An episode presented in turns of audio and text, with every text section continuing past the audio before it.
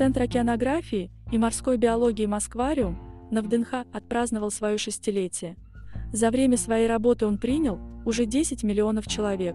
Об этом заявила заместитель мэра города Москвы Наталья Сергунина. Соответствующая информация была опубликована на официальном сайте мэра и правительства Москвы. В океанариуме живут 12 тысяч водных обитателей из самых разных уголков планеты, от Байкала до Амазонки, от Сахарина до Гренландии. Здесь трудится свыше 600 специалистов.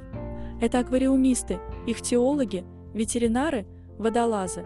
По словам Натальи Сергуниной, Москвариум – это масштабный образовательный научный комплекс. Он постоянно развивается, использует в экспозиции современные интерактивные мультимедийные форматы, организует познавательные и реабилитационные программы. За 6 лет его посетили 10 миллионов человек –